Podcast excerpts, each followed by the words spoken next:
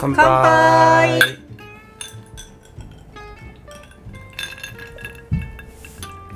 始まってまいりました。はい電波。あ電波。電波電波酒場。電波酒場。助手のシャールです。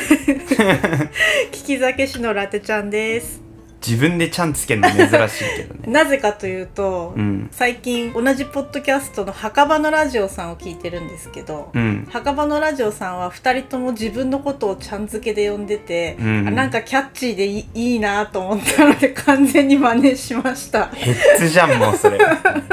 ただのポッドキャストのヘッズじゃん そうなんヘです。ッズか ヘッズのポッドキャストそうなんかです。ちょっとすいいなと思って、うん、あこの番組はあのいつも毎回お酒を開けてそれで乾杯してその感想とかその聞き酒師のラテちゃんのデータをねで発表してね。はい。で、まあ、それにまつわるエピソードとかを話していくっていううん。そういった番組になってると思うんですけどうん。大体合ってますか？そこを喋ろうとして脱線していくようなスタイルですよね。うん、じゃあ脱線する前の前の。本線のやつを さっさと語っていただいて。さっさと片付けてからの。うん。今日は乾杯でいただいたお酒はこちら。こちらって言ってもこれ音で聞いてるから。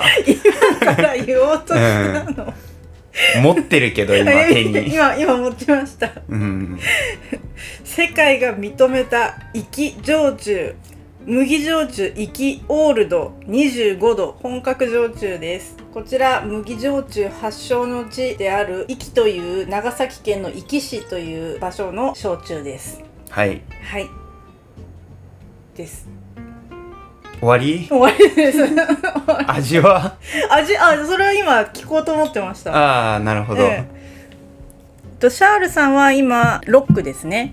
ロックでいただいております私は先ほどストレートで飲んでからの今お湯割りなんですけれどどうですか？飲みやすいっすね。うん。非常になんか麦焼酎の味ってうん。例えば言葉で表現するとしたらどんな言葉が似合うのかな？どんな言葉かな？でもすごく甘みがありますねこれ。オールドって書いてあって3年貯蔵してあるらしいので、少しやっぱり寝かせてある分馴染んでますね。うん、うん、それはあるかもしれない、うん。なんか結構焼酎ってうん。虫除けスプレーみたいな、塩気するなんかこうツーンとしたアルコールみたいな、うんうん。アルコールみたいな。アルコールみたいな感じの時あるじゃないですか。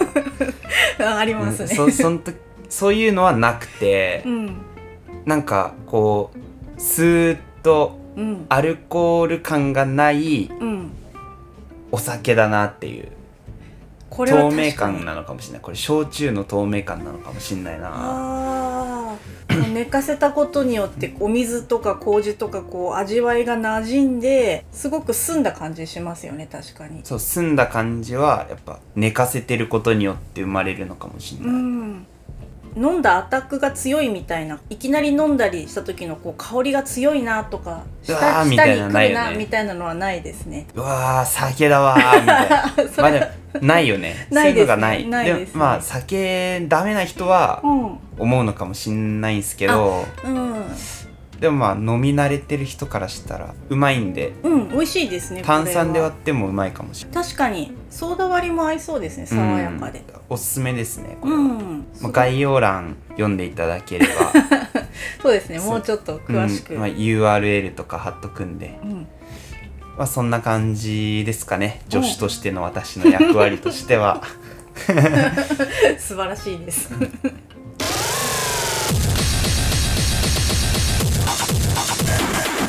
今回俺2週1週間に1回やってるんですか？このポッドキャストっいやて特に決めてないです。一緒に集まれる時に撮ろうかなっていうぐらいでやってますね。特に決めてないです。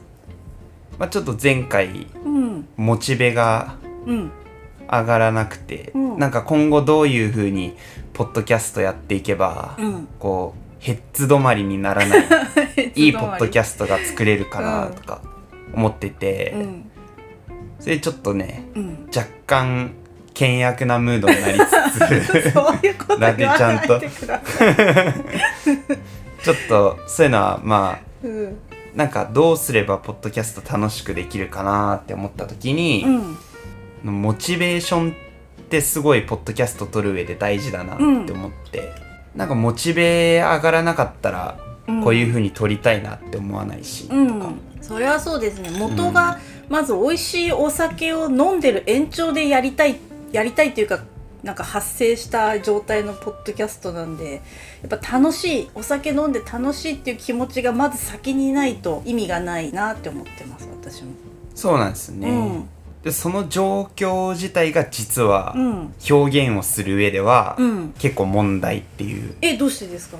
ていうのもうん。ちょっと最近あった話なんですけどちょっと話していいですか？あ聞きたいです。俺の友達でうん。永井さんっていう友達がいるんですけどえその人はドラムをやってる人でえ、うん。あ一緒にバンドもやりたいなっていうぐらいうん。俺と仲良くて、うん。俺もう基本ミュージシャンとして生きてるんで、うん。まあ、一緒にバンドやりたいなってうん話してて、で日頃俺はもうツイッターに投稿する感覚ぐらい、うん。SNS 感覚で、うん。永井さんっていうそのドラマーの、うん。すごい趣味合う人なんで、うんうん親友なんで今このバンドのこの曲やばいっすよみたいな。SNS かなみたいな感覚で うん。投稿するんすよもう、うん。投稿するって言っちゃったけど。LINE で。LINE して、まあ帰ってこなかったり帰ってきたり、うん。みたいな感じなんですけど、うん。ある日、まあ、最近永井さんから、が仕事のストレスなのか、うん。いろいろさ、探そう新しいいい音楽を探そうっていうモチベーションが上がらなくて、うん。ちょっとねみたいな感じで、うん。マジかーと思って。その時俺ラップのクルーで劇団トドンの集まりヘドの集まりっていうクルーやってるんですけど、そのヒップホップのクルーのメンバーのうん。三郎にうん。相談してみたんですね。っていうのも永井さんをメンバーに入れてうん。で三郎はギター弾けるからギター弾いて、おう。で俺もギター弾けるからギター弾いて、うん。で俺は歌も歌えるから歌も歌ってみたいな、うん。新しいバンドをちょっと組めるなと思ったから誘ってみたんですねそれはヘドの集まりに入れるというわけではなくそこから派生して新たに一つ作るという形新しい組織っていうかバンドを作ろうかなとうん思って、名前も違うってことですよねそう全然違うバンドをうん。もう一個作ろうかなと思って、うん。まあ、三郎と永井さんも一応つながってるからうーん永井さんはこういう風に感じらしいんだよねみたいな感じでうん。三郎に言ったら、うん。まあ、三郎と俺は同世代でうん。成人式の時知り合った友達なんですけど まあどんどんちょっとどんどん過去に過去に戻ってったらちょっと相当聞きづらい話になるから、そこは一そこ回は割愛。そこは一回割愛。うん。一回割愛。一回割愛して、でうんサブロも基本モチベーションがあんま上がらないタイプのミュージシャンでうんうん。今から俺答え言うんですけど、ラテちゃんだったらその、うん最近モチベ上がんないんだよねっていう人に対してどう言いますか、モチベーションなんていうものは元からないって私は思っているから元からないから気にしない方がいいんじゃない？いやでもやりたいっていうのモチベーションじゃないですか結構外的刺激例えばなんかこう新しいものとか興味深いものに出会って、うわこれやりたいっていうそう瞬発力みたいなやりたいっていう気持ち、っていうのはめったになくて小さい頃とか若いうちはそういう出会ったことがないものが多いとはい。頻繁に起こるかもしれ齢けどだんだんこう年齢を重ねてくるとそういった出来事が少なくなってくるからだからあんまり気にすることないんじゃないかなっていう。なんかおすすめの音楽とか言われてもうん。今まではすぐ聴こうって思ってたけど、うん、聴けないっていう状況は気にせずに聴かなくていいっていう。その人が聞かない期間を設けることによって自然と聞きたくなるのを待つのが向いてる人もいるかもしれないし私それやると一生聞かないんですよ。もあう一回聞こうって気になる時が起きない自然には。あうんだから私の場合だったら行動がやる気のスイッチを起こすっていう行動先派なのね考え方が。あ出ました。はい出ました。じゃあ俺のターンでいいですね。いいですいね。いですよ。そう。もうやる気とかうん。モチベーションとか関係ないよっていう。やる気あろうがなかろうが、うん。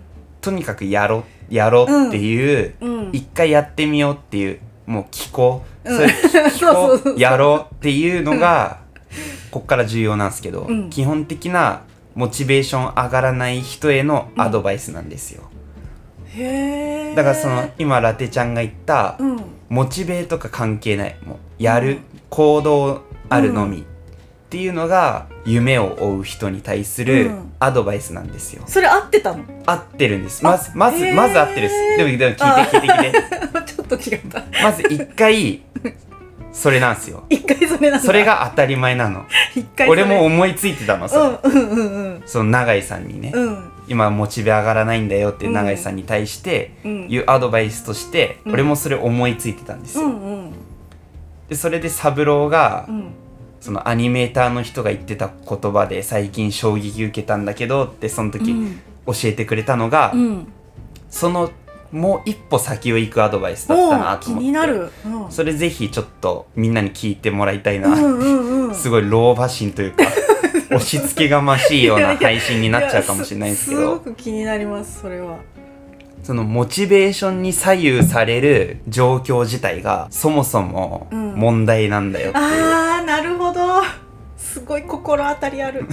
うんモチベーション上がんなくてもやれっていうのはうん。意外と簡単で割と凡庸な発想なんですけど、うん。モチベーションが上がらないことを理由にしてることが一番問題っていう日本語のアドバイスの美しさって、うんうん。2人のアドバイスする人がいて、うん。言ってることは結局一緒みたいでちょっと違うんだよね、うんうん。そうですね、うん。確かに。うんあ俺やばいなってなるじゃん、うん。俺やんなきゃ1人目はそのやるしかないって言われてる感じ、うんうん。極端な話、うん。だからやるしかないんだなって思うけど、うん。2人目のそれ自体が問題だからって言われると、うん。モチベーション上がんないからやんないってちょっとやばくねみたいな感じで、うんうん。自分で気づけるきっかけをくれるのが2人目のアドバイスだと思っててそれ聞いた時三郎に電話しててうん。うわなるほどなと思って、うんでそのアニメーターの人の言葉を受けて三郎はうん。最近ギターのレッスンを通うようになったらしくて。へギターを毎週なんうん。かそのレッスン代払いながら教わりつつも結局やっぱやる気がないから三郎にはバイブスだけで生きてるっていうか。でそれを正直に話したんだってその先生に。はい。うん。課題とかクリアできなくてごめんなさいみたいな。なんかいまいちやる気起きなくて、うん。したらその先生がうん「いやー僕もやる気起きないんですよ」うん。でもこうやって対面して席に座った時にやっとやる気が出るうん僕もやる気ないんで。でも今はこの瞬間にやる気が出るっていうか。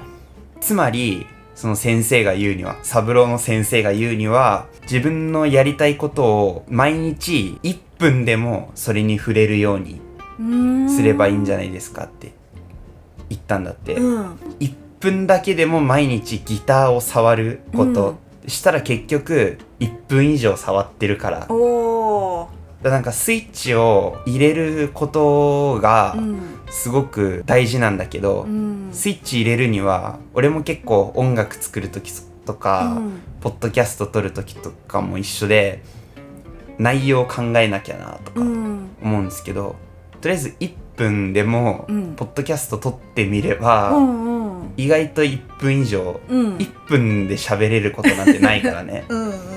1分で終わんだったら1分で終わればいいし、うんハードルを低くすることでスイッチを入れるみたいなのってすごい大事なのかなと思って、うん。うん永井さんに言うんだったら自分に課してるハードルが高いってこと。だからハードルをどんどん落としてって落としに落とした結果余裕で超えられるハードルになるわけであって。それを超えていくと思ったより楽しく思った以上のものができるみたいな。おーまずは低い本当に低いハードルをちょっとでも超えるところからうん。やっていくとただまあその1分触るっていうのが意外と高いハードルなのわ、かる。すっごくわかる。そう。1分とか1時間とかじゃない。なんかできないみたいな、パソコン立ち上げるだけの作業だとしてもその立ち上げることすらもうできないみたいな状況もある、うん。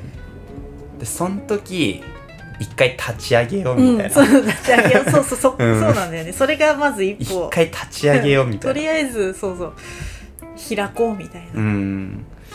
0と1じゃ天と地ほどの差があるから、うんうん。